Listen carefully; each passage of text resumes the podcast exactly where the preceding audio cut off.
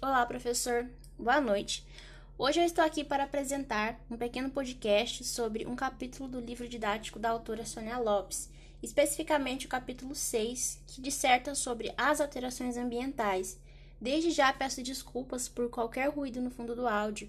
A proposta é treinar nosso olhar desde já para que na sala de aula sejamos reflexivos e menos normativos.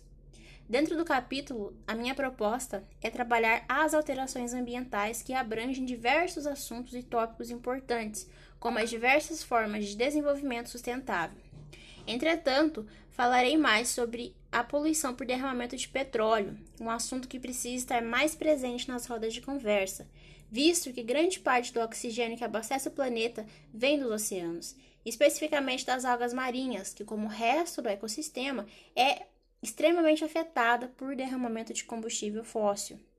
E alguns anos atrás, o Brasil foi palco de uma intensa e cansativa briga entre petroleiros e a equipe de biólogos e voluntários do grupo Greenpeace. Uma vez que há pouco tempo havia sido descoberta uma grande rede de corais, fato muito raro porque as águas são turvas e isso atrapalha a chegada da luz do sol nesses corais. Mas o grande empecilho, o grande problema era que esse território uh, era sondado por empresas de petróleo e estava à venda. Então foi uma verdadeira luta para não deixar isso acontecer. Na época eu estava no ensino médio, então eu já me interessava por biologia. Eu acompanhei toda essa luta do Greenpeace contra essas empresas, inclusive assinei diversos abaixo-assinados. Essas empresas, elas só querem explorar, explorar e explorar. Apesar de todas as garantias de segurança para o não vazamento do petróleo, não se podia arriscar toda aquela vida marinha que ocupa um território do tamanho da cidade de São Paulo.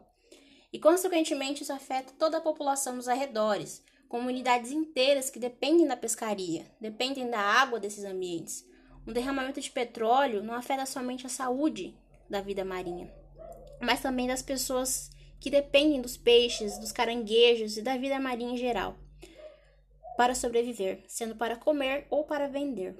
A minha proposta é relacionar o derramamento do petróleo com a saúde das pessoas que vivem em comunidades que dependem da saúde da vida marinha, porque saúde abrange muitas coisas além de estar relacionada e atrelada ao corpo humano. Saúde é ter um trabalho digno para sustentar sua família ou a si mesmo. Saúde é ter um prato na mesa com comida boa, não comida cheia de metais pesados. Saúde é beber água boa sem se preocupar com contaminação. Saúde é qualidade de vida.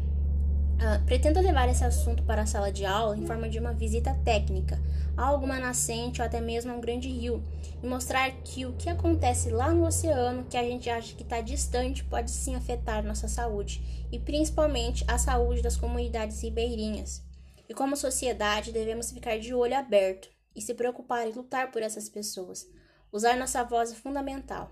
Também seria interessante apresentar o trabalho do grupo Greenpeace que é uma associação sem nenhum vínculo com governos, que sobrevive de doações e realiza um trabalho fantástico, estão sempre à procura de voluntários.